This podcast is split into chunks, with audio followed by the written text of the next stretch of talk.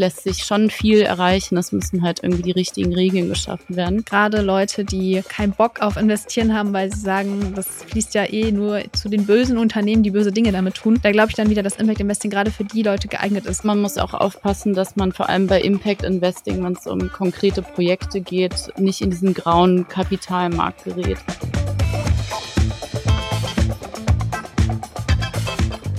Herzlich willkommen zu einer neuen Folge Finanzfluss exklusiv.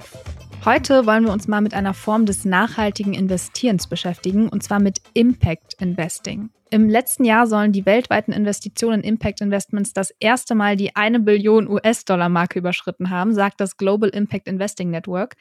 In Deutschland lag das Volumen an selbst deklarierten Impact-Anlagen 2022 bei fast 39 Milliarden Euro.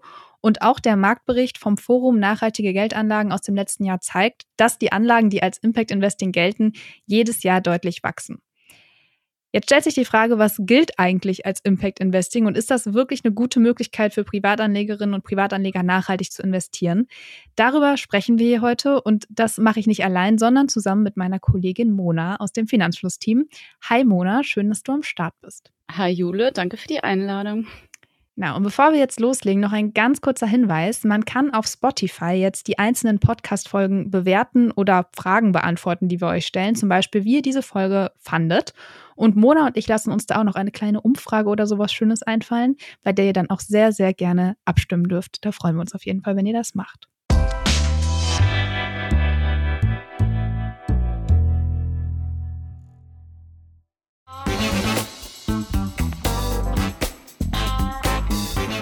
Bevor wir jetzt einsteigen ins Thema, erstmal eine kurze Erklärung, was wir eigentlich meinen, wenn wir von Impact Investing sprechen. Also Impact Investing meint wirkungsorientiertes Investieren und ist eine spezielle nachhaltige Anlagestrategie. Was würde denn für dich eine ja, Anlage ausmachen, die sich als Impact Investing deklariert, Mona? Ja, wirkungsorientierte Anlage. Ähm, das klingt alles so ein bisschen verklausuliert, aber ich würde sagen, wenn es darum geht, eine Wirkung zu erzielen, dann wäre mir wichtig, dass bei dieser Geldanlage oder bei diesem äh, ja, dass das Ziel ist, nicht nur was auszuschließen, was schlecht ist, sondern vor allem was zu fördern, was gut ist. Also, dass man nicht nur sagt, ich möchte dies und jenes äh, nicht drin haben und da will ich mein Geld nicht reinstecken, sondern aktiv sagt, ich möchte in eine Technologie investieren oder in ein Produkt, was äh, jetzt der Umwelt hilft oder allgemein der Gesellschaft und genau dabei hilft, die Welt besser zu machen, statt einfach zu verhindern, dass es noch schlimmer wird im Endeffekt. Ja, ich glaube, da hast du schon eine sehr gute Definition in deinen eigenen Worten auf jeden Fall gerade genannt. Die Definition des Global Impact Investing Networks lautet dazu, Impact Investments sind Anlagen, die neben einer positiven, messbaren sozialen und ökologischen Wirkung auch eine finanzielle Rendite erzielen. Und ich glaube, das Wichtigste bei Impact Investing ist eben diese Messbarkeit, also dass die Wirkung mhm. des Investments eben möglichst direkt und gezielt nachgewiesen werden kann. Damit geht Impact Investing dann nämlich auch über andere nachhaltige Investmentansätze hinaus, also zum Beispiel die ESG-Kriterien oder SRE. Und das heißt dann aber eben auch, dass diese Messbarkeit und die Überprüfbarkeit von diesen Impacts, die die Investments haben, Impact Investing eben auch ausmachen. Das war jetzt sehr viel Impact und Investing, aber merken wir uns einfach, dass Impact Investing dadurch gekennzeichnet ist, dass da was gemessen wird, also dass die Wirkung von Investments gemessen wird. Genau, also während es ja bei ESG oder SRE Aktienfonds zum Beispiel darum geht, ja, wie gesagt, Sachen auszuschließen oder einfach was in was nicht zu investieren oder so ein Ranking zu bilden, was ist jetzt hier noch irgendwie besser als das andere, sind diese Impact Investment Fonds gehen zum Beispiel in die Richtung, dass sie sagen, sie möchten Geschlechtergerechtigkeit herstellen oder verbessern. Also jetzt ist zum Beispiel eine soziale Sache, die mehr in diesen SRE-Bereich gehen würde. Es gibt da zum Beispiel einen Index von MSTI, der nennt sich World Women's Leadership Index und der bildet eben solche Unternehmen ab oder möchte solche Unternehmen abbilden, die in ihren jeweiligen Ländern darin führend sind, Frauen in Führungspositionen, also beispielsweise im Vorstand, zu mhm. integrieren, also da eine Diversität zu haben, dass nicht nur Männer in der Führungsetage sitzen. Und genau, solche Unternehmen sollen da abgebildet werden, also dass, dass man aktiv daran mitwirkt, dass da eine Art von Gerechtigkeit wiederhergestellt wird. Genau, ich glaube, das ist echt ein gutes Beispiel für Impact, also was Impact zum Beispiel sein kann. Wenn wir nochmal an Impact Investing denken, dann ist neben dieser ja, Wirkung, die etwas haben kann und der Messbarkeit eben auch dann wichtig, dass über diese, ja, diesen Impact berichtet wird, also dass es da ein regelmäßiges Reporting gibt. Deswegen kann man sagen, dass diese Messung von Impact komplett wichtig ist für die gesamte Strategie, also von der Auswahl der Unternehmen bis hin zum regelmäßigen Reporting darüber, wie sich diese Unternehmen entwickeln, welchen Impact sie haben. Das sollte halt ja gegeben sein, wenn man von Impact Investing sprechen möchte. Und die Frage ist ja immer so ein bisschen, wie funktioniert das mit der Überprüfung und Messung von Impact dann wirklich? Denn es ist mal wieder so ein bisschen typisch, wie sonst auch, wenn es ums Thema Nachhaltigkeit geht beim Investieren. Es gibt da keine einheitlichen Standards für die Messung und das Management von Impact Assets. Also es gibt da viele verschiedene Richtlinien und Methoden, die angewandt werden. Zum Beispiel gibt es jetzt die EU-Taxonomie oder die EU-Transparenzverordnung.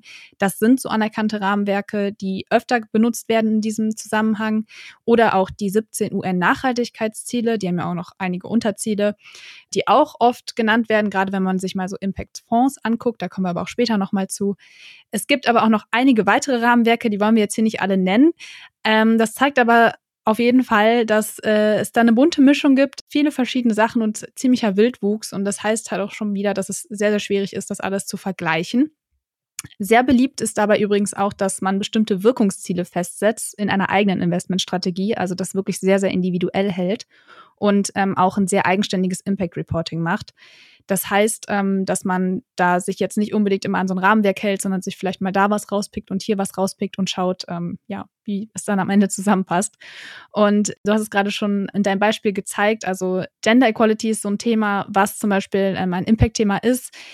Es gibt aber eben auch andere soziale Impacts und ja, diese Kriterien sind oder müssen dadurch natürlich auch sehr ja individuell auf diesen Impact, um den es dann auch eben gerade geht, der gemessen werden soll, ähm, müssen den irgendwie darstellen können. Also es gibt eben soziale Impacts, es gibt ökologische Impacts und ähm, da muss man dann eben schauen, dass man sehr, sehr viele verschiedene Arten von Impact am Ende messen kann und reporten kann. Das ist natürlich eine sehr große Herausforderung bei dem Ganzen.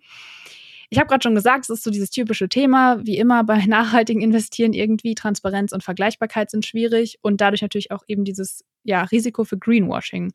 Oder wie siehst du mhm. das?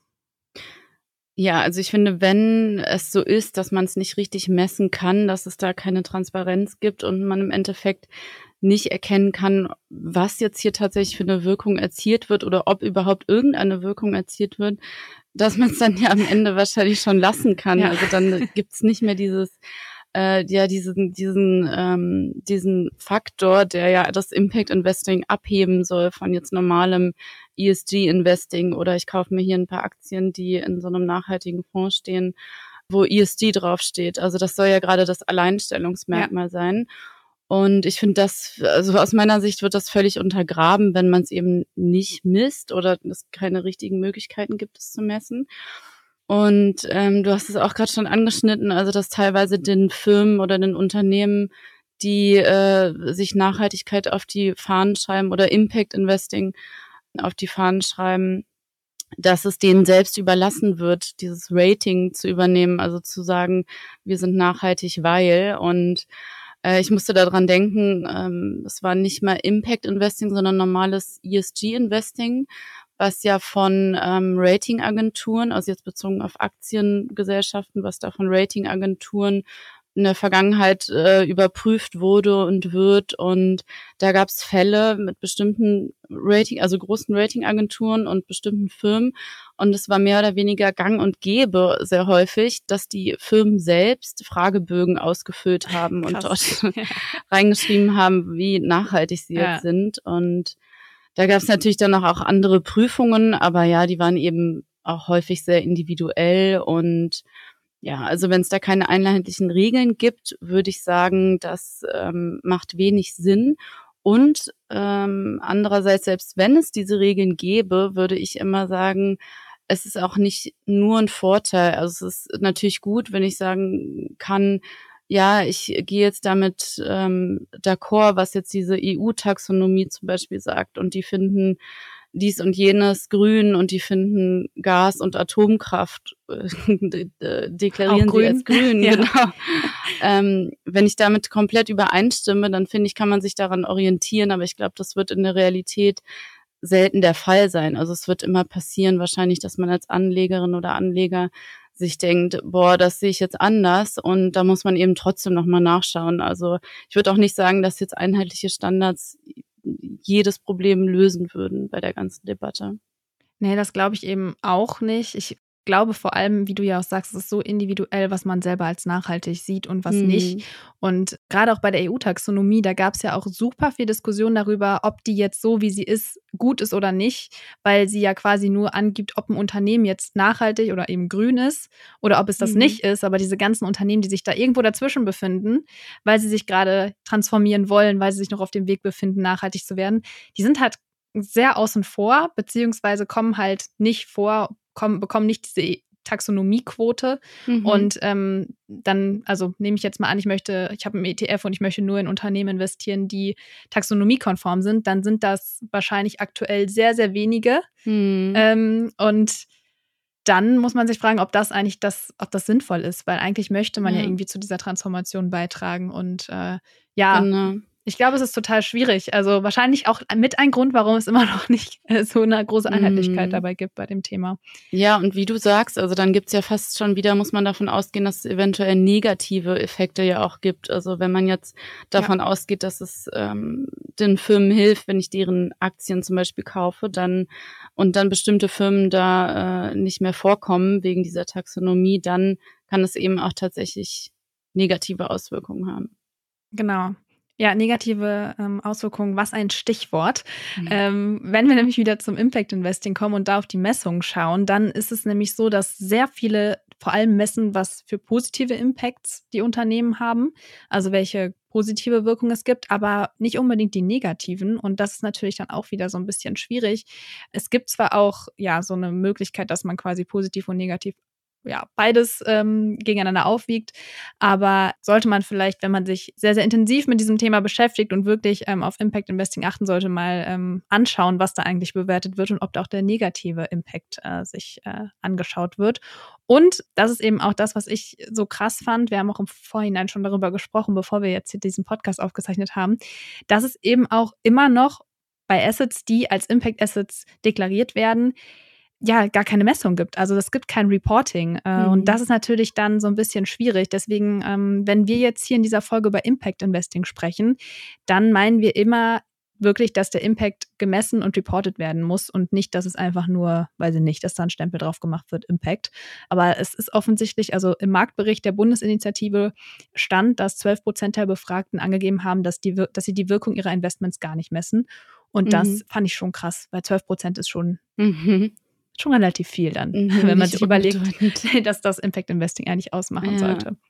Ja, und das ist auch, also das ist Quatsch, finde ich, und einfach eine falsche Etikettierung. Und ich kann ja nicht behaupten, ich erziele eine Wirkung, aber weiß nicht mal, ja ob ich es überhaupt tue. Also das ist, jetzt würde ich sagen, ich verkaufe Eis und weiß aber gar nicht, was da in der Truhe liegt, überspitzt gesagt. Also es wurde ja vielleicht irgendwann mal gemessen und als diese Firmen ihre Geschäftsmodelle aufgebaut haben, da hatten die bestimmt mal rausgefunden, dass sie damit einen positiven In Impact erzeugen. Aber ja, das ist, also ich finde, das müsste auch langfristig so bleiben, dass man da schauen kann, was passiert eigentlich damit. Ja, genau. Und ähm, zum Thema Datenverfügbarkeit, das hattest du ja auch gerade schon angesprochen, dass es schon schwierig ist, wenn die Daten von den Unternehmen selber kommen. Das ist aber tatsächlich relativ üblich. Also oft stammen die Daten eben von den Investitionsempfängern selbst, also von den Unternehmen. Mhm manchmal, also manchmal auch von Datenanbietern oder aus öffentlichen Quellen, zum Beispiel den Jahresberichten oder den Unternehmenswebseiten. Manche erheben auch eigene Daten, also manche Anbieter, manche Investoren auch, aber dafür muss man natürlich sehr viel Zeit haben. Und ganz selten werden laut des Marktberichts, den ich gerade schon erwähnt habe, unabhängige Untersuchungen oder Labels oder Zertifizierung genutzt. Muss man dazu sagen, gibt es auch nicht besonders viele von, vor allem nicht unbedingt seriöse und transparente Labels. Ist ja auch wieder so eine Sache mit Labels. Aber äh, das zeigt so ein bisschen, dass die Datenlage jetzt auch nicht unbedingt hilfreich ist, wenn man solche Reportings anfertigen muss. Das heißt, man muss sich damit wirklich intensiv beschäftigen, gerade als Anbieter von Impact Investing. Mhm. Und das heißt natürlich auch, dass da ein großer Aufwand hintersteckt. Genau, aber schauen wir doch jetzt mal, was für Optionen man beim Impact Investing als Privatanlegerin oder Privatanleger eigentlich so hat.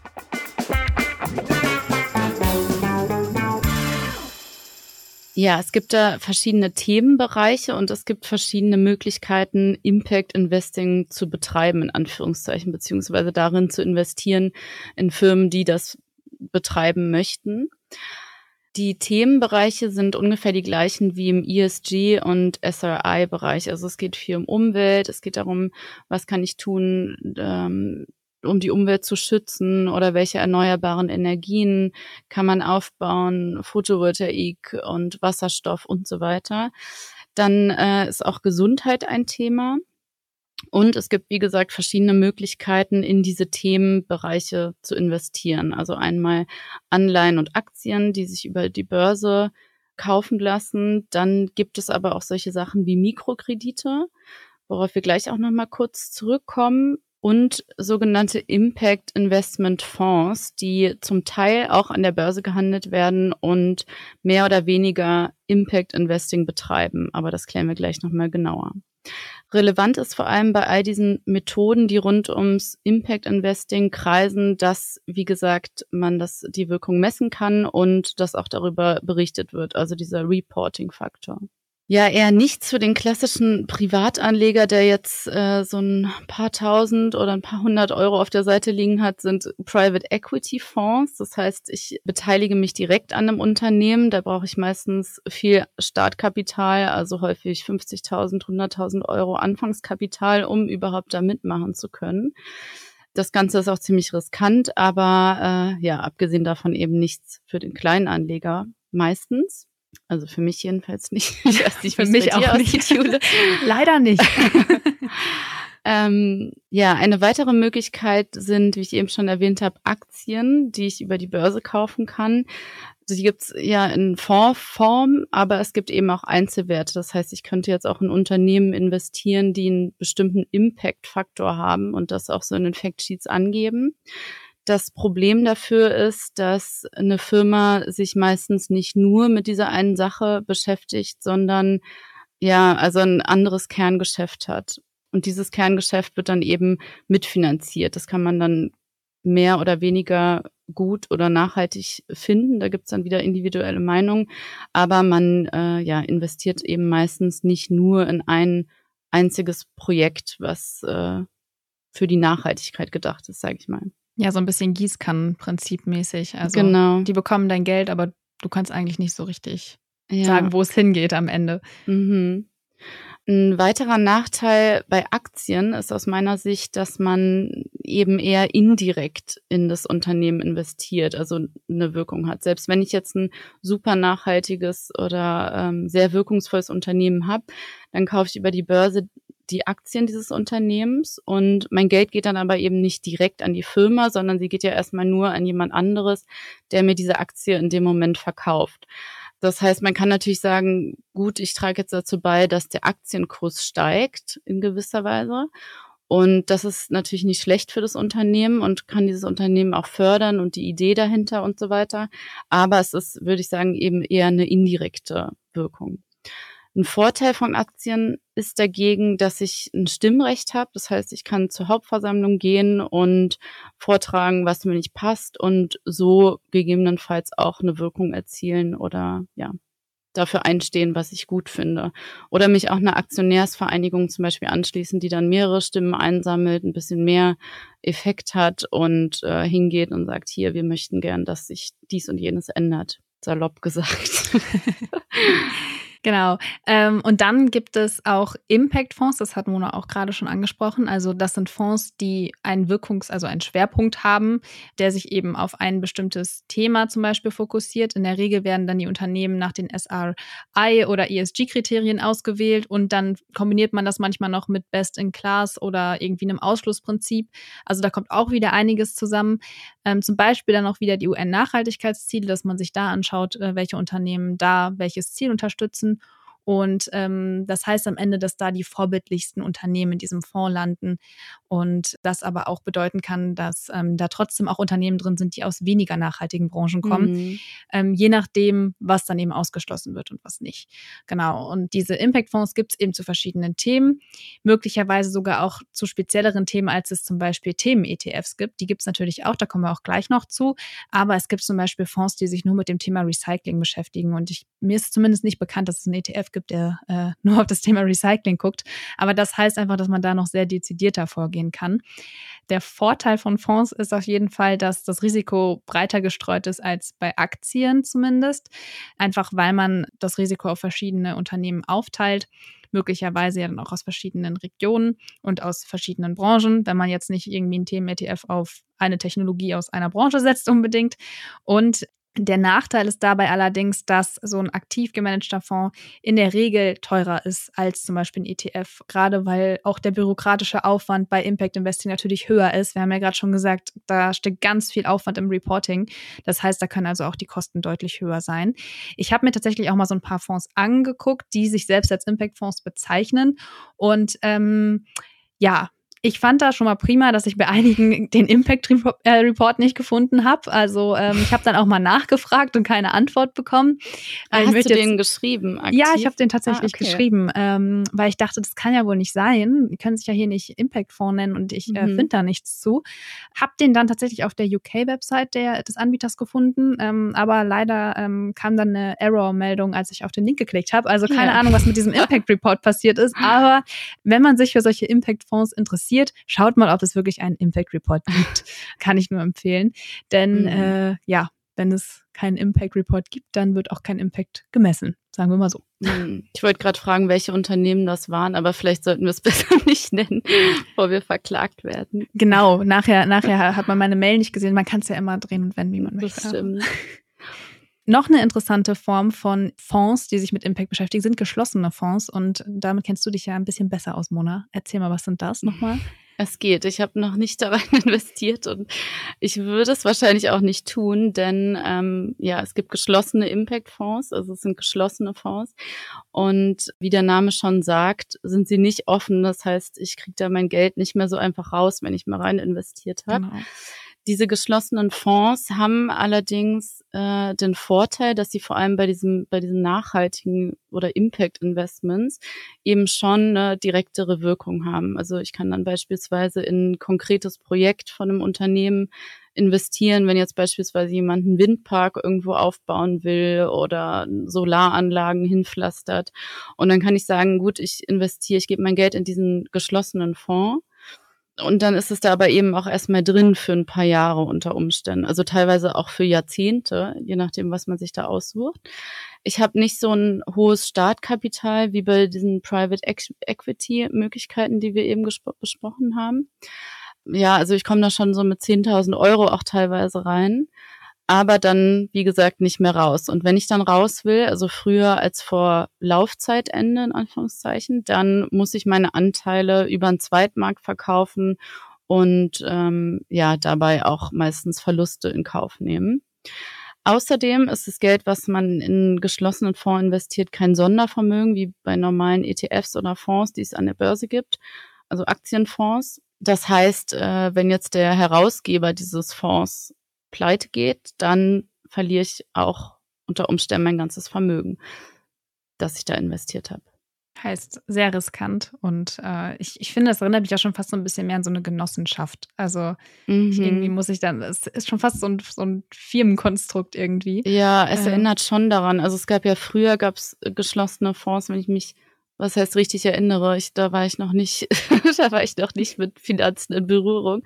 Aber es gab diese Schiffsfonds, ähm, genau. sehr viel, die geschlossen waren und Windparkanlagen gab es auch schon mal eine Phase, eine Boomphase, da wurde sowas ganz viel verkauft und es sind eben so Procron war zum Beispiel, wenn ich es richtig gesagt habe gerade, dann war das einer der Anbieter, die ähm, oder Herausgeber, die pleite gegangen sind und eben sehr viele Anleger sehr viel verloren haben. Es gibt es auch viel mit mit so Bauminvestments, auch äh, ja mehr oder weniger seriöse Anbieter. es ist eben immer schwer, auch von außen zu sehen, ja, was ist da jetzt ähm, sicher oder nicht. Und wenn wir schon in der unsicheren Abteilung sind, es gibt auch sogenannte Mikrofinanzfonds. Das sind ähm, zumindest Fonds, die breit diversifiziert sind, meistens oder häufig. Und da drin stecken sogenannte Mikrokredite. Das heißt, das sind Kleinkredite, in die ich investieren kann, beziehungsweise die ich finanzieren kann für andere Menschen in anderen Ländern meistens, die ansonsten eher schwer an Kredit kommen würden. Also beispielsweise Leute in oder Unternehmer und ja, Menschen, Privatmenschen, die sich was aufbauen wollen in Entwicklungs- und Schwellenländern. Das heißt, ich kann zum Beispiel einem Landwirt in Kambodscha Geld leihen, weil er es von der Bank nicht kriegt oder eben ne, nur zu sehr hohen Zinsen von der Bank einen Kredit kriegen würde. Ich selbst, wenn ich darin investiere in diese Kredite, kriege auch viele Zinsen. Also die sind teilweise im zweistelligen Bereich oder sehr häufig eigentlich im zweistelligen Bereich, aber dann kurioserweise immer noch oft niedriger als das, was sie in den Heimatländern bezahlen müssen für mhm. ihre Kredite. Andersrum ähm, habe ich aber auch nicht so viel davon am Ende, weil es werden sehr viele Gebühren und Provisionen abgezogen, wie man es kennt. Und dann habe ich am Ende statt einer zweistelligen Rendite doch eine einstellige und eben gleichzeitig das Risiko, dass da Kredite auch ausfallen. Also in einem riesengroßen Fonds ist es weniger ein Problem, wenn ich da jetzt ein paar tausend ähm, Kredite drin habe und dann ein paar von ausfallen, ist es wahrscheinlich noch verschmerzbar. Aber wenn es eben nur 20 Stück sind oder 30 Stück, dann eher nicht. Also dann riskiere ich auch schon mal den Totalverlust. Aber genau diese Mikrokredite sind, finde ich, genauso wie, wenn man jetzt nur von, von der Wirkung ausgeht, genauso wie die geschlossenen Fonds schon eine gute Möglichkeit, direkt was zu bewegen. Also wenn es funktioniert, wenn es da ankommt, wo es ankommen soll und ich nicht betrogen werde oder anderweitig übers Ohr gehauen werde, dann sehe ich ja schon, in welche Projekte es fließt und habe, würde ich sagen, direkteren Einfluss als jetzt über die Börse. Was hältst du denn davon? Wäre es was für dich, Jule? Mikrofinanzkredite? Ja, ich bin da sehr zwiegespalten. Also ich glaube, diese Idee finde ich, also diese Grundidee, ähm, wenn man das so hört, andere Menschen irgendwie unterstützen, dass die sich was aufbauen können, das, das finde ich erstmal, hört sich erstmal gut an. Aber du hast jetzt auch schon einige Punkte einfach genannt, die so für mich auch dagegen sprechen. Also gerade es gibt sehr, sehr viele unseriöse Anbieter. Ähm, es gibt natürlich auch seriöse Anbieter, aber eben das Risiko ist groß, ähm, vor allem wenn dann irgendwie in eine Region vor allem investiert wird, also sage ich jetzt mal Südamerika oder so. Und dann ähm, ist da eben das Risiko auch größer. Und ich habe tatsächlich mal mit jemandem darüber gesprochen, der sich relativ viel mit diesem Thema auseinandergesetzt hat. Und der hat mir auch nochmal gesagt, überleg mal, was die Leute machen, wenn sie die Kredite nicht zurückzahlen können. Und ähm, mhm. damit meinte er dann eben, dass sich da halt auch schon viele das Leben genommen haben, weil mhm. die, also einfach, weil das halt dann deren Existenz bedeutet und sie ja, ähm, ja. ja, das dann eben einfach nicht zurückzahlen konnten und dann ähm, ja das für die sehr, sehr schlimme Konsequenzen hatte. Und da muss ich irgendwie jetzt immer dran denken, hat einen sehr bitteren Beigeschmack. Heißt aber nicht, dass ich das Thema total äh, schlecht finde, sondern mhm. ähm, ich gucke da schon immer mal wieder drauf, aber ich habe es jetzt auch selber noch nie gemacht, nee. Hm, ja, das ist natürlich nochmal eine Spur krasser. Also ich kenne die äh, das nicht, aber ich kann es mir gut vorstellen. Also es, es hängen halt Existenzen dran, ne? Ja, voll. Und ich glaube, da ist auch wieder so wichtig, dass man da dann auch wirklich einen Anbieter hat, der auch über solche Dinge irgendwie, also der da sich einfach auch für interessiert, was passiert mhm. mit den mhm. Menschen, die äh, das nicht zurückzahlen können und da dann mhm. auch eben, ja, jetzt nicht drüber reportet, äh, doch vielleicht sogar auch drüber reportet, aber ich glaube, da bin ich auch wirklich, da denke ich mir wirklich, da müssen wirklich gute Reports her, dass man genau weiß, was passiert eigentlich mit meinem Geld da vor mhm. Ort, weil das einfach so weit weg und da guckt halt auch keine andere Regulierungsbehörde mehr so sehr drauf. Also das hat einfach ja, ja ein großes ja. Risiko dann. Ja. Ähm, na, um mal zu den guten Möglichkeiten für Impact Investing zu kommen. Eine davon wären Green Bonds, also grüne Anleihen, die sich ja auf soziale, ökologische Projekte beziehen, also zum Beispiel auf den Bau von PV-Anlagen, ähm, energieeffiziente Immobilien oder Windkraftanlagen und die dann zum Beispiel von Unternehmen, Ländern oder auch Städten aufgelegt und ausgegeben werden. Und ähm, was relativ wichtig ist bei dem Thema, ist, dass diese Anleihen dann auch zwecksgebunden sein sollten. Also nicht, dass dann äh, draufsteht, wir investieren in PV-Anlagen, man investiert da rein und dann ist es aber nicht zweckgebunden und mit dem Geld kann alles Mögliche gemacht werden. Also darauf sollte man bei dem Thema schon mal ähm, als erstes achten. Gut ist auch, dass da relativ klar reported werden kann, welche Projekte irgendwie entstanden sind aus dem Geld, was in diesen Anleihen steckt. Und man hier ja auch ein bisschen auf Diversifikation achten kann, wenn man mehrere hat. Zu dem Thema kommen wir auch gleich, weil wir gleich auch nochmal auf Green Bonds ähm, in ETF-Form schauen, beziehungsweise ETF, die sich mit Green Bonds beschäftigen. Aber ähm, genau, dass man hier ähm, auch darauf achten sollte, dass man jetzt nicht nur grüne Anleihen von der Bundesregierung kauft, sondern äh, vielleicht ein bisschen breiter äh, diversifiziert, wenn man sich mit diesem Thema beschäftigen möchte. Genau, ist natürlich auch ein bisschen risikoärmer als Aktien, grüne Anleihen. Sollte man sich aber, wie gesagt, auch einmal mit auseinandersetzen, was da eigentlich genau finanziert wird. Und ähm, genau, ich habe es jetzt gerade schon gesagt, bei ETFs ist Impact Investing sehr beschränkt. Also eigentlich ist es nur möglich, wenn man ETFs auf Green Bonds hat, weil man da eben relativ klar zuordnen kann, wohin dieses, ähm, wohin das Kapital dann eben fließt und ähm, das auch relativ gut gemessen werden kann. Also man kann dann schon sehen, steht der Windpark oder steht er nicht, steht die PV-Anlage oder steht sie nicht, ähm, wie viel Leistung wird da produziert. Also das kann man ganz gut messen. Und äh, nochmal zu diesem Thema Themen-ETFs. Das ist mit ETFs natürlich auch möglich. Also zum Beispiel, dass man auf das Thema Biodiversität ähm, ein, ein ETF hat oder auf das Thema erneuerbare Energien ähm, oder andere klimafreundliche Technologien.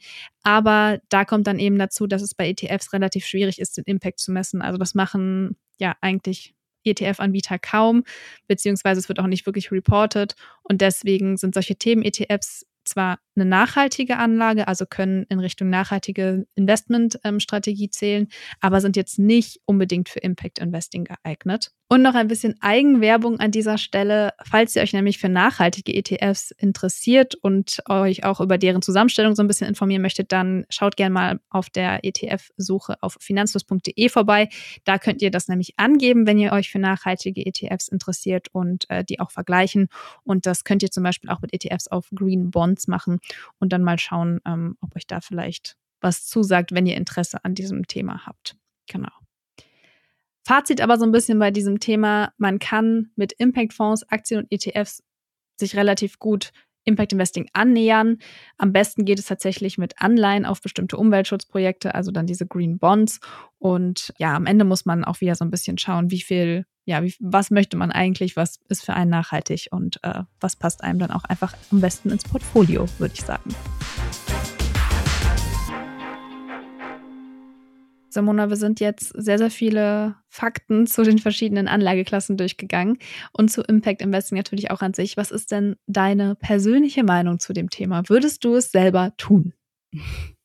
Ja, also für mich persönlich wäre es ehrlich gesagt nichts, weil wie ich eben schon so ein bisschen angerissen habe, ich finde, man hat oder ich habe das Gefühl, man hat den größten Einfluss, wenn man eben hohes Risiko eingeht. Also beispielsweise mit mit geschlossenen Fonds oder sowas. Also dass mhm. ich dann wirklich sicher oder relativ sicher sein kann, damit was zu bewirken. Dafür muss ich ein Risiko eingehen und mein Erspartes eben einem sehr großen Risiko aussetzen, was ich bei in Anführungszeichen normalen ETFs oder Fonds nicht habe, Aktienfonds, die sehr breit gestreut sind. Und ähm, ja, deswegen wäre es für mich ehrlich gesagt nichts. Aber ich kann trotzdem irgendwie verstehen, dass das Leute machen, also dass sie sich einen Fonds aussuchen oder eine, eine Anleihe aussuchen, die äh, Impact Investing unterstützt oder fördern möchte. Und ich finde, das ist auch in Ordnung. Also ich glaube, man, jeder muss es für sich selbst entscheiden und für sich selbst recherchieren, wie viel Wirkung erzielen er oder sie erzielen möchte und wie viel dann tatsächlich erzielt wird und auch welche Kompromisse man dabei eingehen möchte. Also ich glaube, an irgendeiner Stelle muss immer ein Tod gestorben werden. Ja. Und ähm, ja, wenn ich jetzt sagen würde, ich ähm, gehe gerne Rendite, Verluste ein oder ich riskiere, dass mein Geld irgendwie zum Teil verloren mhm. geht und möchte einen Teil äh, meines Ersparten trotzdem investieren, auch wenn es futsch sein kann. Aber das geht dann eben für den guten Zweck auch drauf. Dann ähm, finde ich, kann man das machen. Man sollte sich eben nur darüber bewusst sein, dass dass es nichts äh, umsonst gibt, wie es immer so schön heißt. Also irgendwo, ja, irgendwo muss man, glaube ich, Abstriche machen. Ja, ich glaube, bei dem Thema ist halt auch nochmal wichtig, sich daran zu erinnern, dass es halt noch eine relativ junge Anlageklasse oder Ansatz ist. Also das wächst ja gerade einfach noch krass. Mhm. Ähm, es gibt auch noch gar nicht so viele, Imp also die Impact-Fonds ähm, und die ETFs auf Green Bonds, die ich mir so angeschaut habe, die sind teilweise halt erst wenige Jahre alt, noch nicht mal irgendwie mhm. fünf Jahre. Und ähm, das heißt, es gibt auch noch gar nicht so viel Erfahrung und ähm, kann, ja. man kann auch gar nicht so viel aus der Langfristigkeit halt irgendwie ziehen. Und deswegen glaube ich, man sollte das schon weiterhin beobachten, weil ähm, ich glaube schon, dass das noch eine große Rolle spielen wird mhm. ähm, und da wahrscheinlich dann auch noch mehr an Rahmenwerk und Richtlinien und Definitionen und Kriterien kommen wird. Mhm. Ähm, aber ich glaube auch so zum jetzigen Zeitpunkt ist das halt vor allem was für Leute, die klar wissen, was sie wollen. Also die irgendwie mhm. für ein bestimmtes Thema brennen und das irgendwie ja. dann finanziell ähm, unterstützen wollen und das irgendwie voranbringen und fördern wollen. Und mhm. ähm, da halt genau wissen, okay, ich möchte das und das tun und äh, möchte deswegen das und das Unternehmen unterstützen. Mhm. Ähm, aber eben, das heißt halt auch, dass man sich viel mit dem Thema auseinandersetzt und da auch Zeit investiert. Und das ist jetzt was, was ich mir jetzt auch nicht vorstellen könnte, dass ich mich da so viel mit irgendwie einem Unternehmen auseinandersetze oder weiß ich, mit einem Projekt oder weiß ich, auch so in geschlossener Form müsste, müsste man sich auch mal richtig angucken, was die eigentlich machen. Mhm. Ähm, und deswegen glaube ich, dass es auch jetzt nichts unbedingt für mich wäre. Und ja, schlussendlich, ich finde es nicht komplett abwegig, das mhm. irgendwie mal zu machen und mal zu schauen, wie das so ist.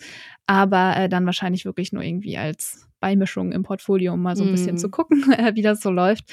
Und ich finde zum Beispiel auch so Thema Altersvorsorge könnte ich mir damit gar nicht gerade vorstellen. Also dafür ist es einfach noch viel zu äh, risikobehaftet und ähm, man hat viel zu wenig Erfahrung mit dem Thema. Und äh, deswegen, ja, ja voll. Aber ich finde schon, ähm, dass dieses Thema Impact messen und ähm, ja sehen, was ein Unternehmen so macht, das finde ich schon spannend. Und äh, ich hoffe, dass das halt in Zukunft einfach grundsätzlich zunehmen wird, weil ich glaube, das würde noch mehr Menschen auch mhm. zum Investieren bringen, weil ich glaube schon, dass Impact Investing was ist, was gerade Leute, die ja keinen Bock auf Investieren haben, weil sie sagen, das fließt ja eh nur zu den bösen Unternehmen, die böse Dinge damit tun. Da glaube ich dann wieder, dass Impact Investing gerade für die Leute geeignet ist, die da irgendwie jetzt noch Vorbehalte haben und aus ja, moralischen Gründen sagen, ich möchte das nicht. Für die, glaube ich, könnte Impact Investing echt eine, ja, eine Möglichkeit sein, anzufangen.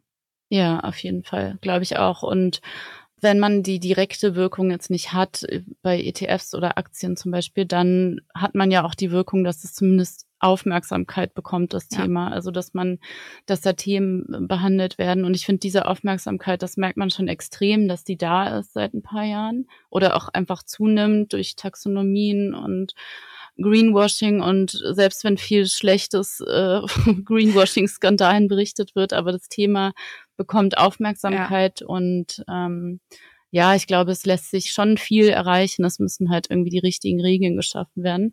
Und noch eine kleine Sache, du hattest nämlich eben auch schon gesagt, ja, man muss schauen, was mit dem Geld passiert, glaube ich. Ähm, und es, es braucht eben Regelwerk.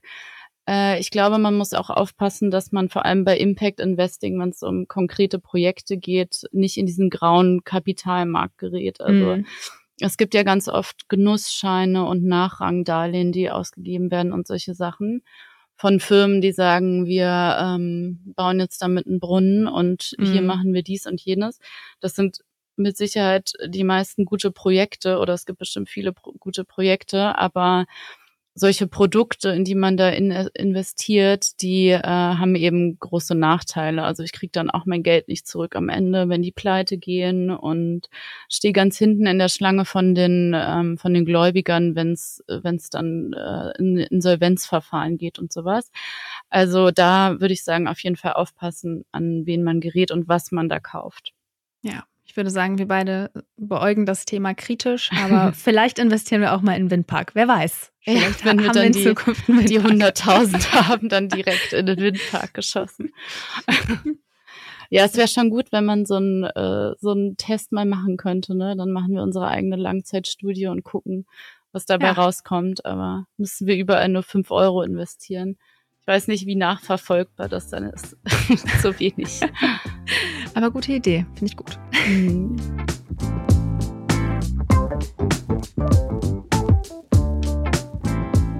Falls euch das Thema Impact Investing interessiert, dann hört gern auch die nächste Folge nächste Woche. Ich habe dafür nämlich mit dem Gründer von Injova gesprochen, Tillmann Lang. Injova ist nämlich ein Startup, das Impact Investing für Privatanlegerinnen und Privatanleger vereinfachen will und die haben dafür einen Robo-Advisor ähm, ja, entworfen, bei dem man sein eigenes Risikoprofil angeben kann und seine Anlagepräferenzen. Und ich glaube, ähm, das Gespräch kann nochmal für einige von euch interessant sein. Deswegen freue ich mich, wenn ihr nächste Woche auch wieder zuhört.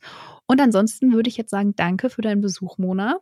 Danke dir, Jule. Hat mich sehr gefreut. Bis mich hoffentlich auch. dann bald. Ja. Und äh, genau, vergesst nicht, bei unserer Umfrage abzustimmen, Unbedingt. falls ihr uns mit Spotify zuhört. Und vielleicht fragen wir einfach mal, ob ähm, andere mit uns in Windpark investieren wollen. Gute Idee.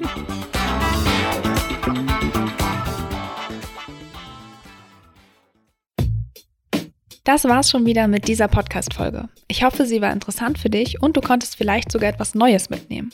Wir freuen uns sehr, wenn du die Folge mit deinen Freundinnen, Kollegen und Bekannten teilst. Bewerte den Podcast auch gern bei Apple Podcast oder auf Spotify. Und natürlich freuen wir uns, wenn du Finanzfluss hier und auf unseren anderen Kanälen folgst. Die Links dorthin und alle wichtigen Verweise aus dieser Folge findest du in den Show Notes. Danke fürs Zuhören. Bis zur nächsten Folge.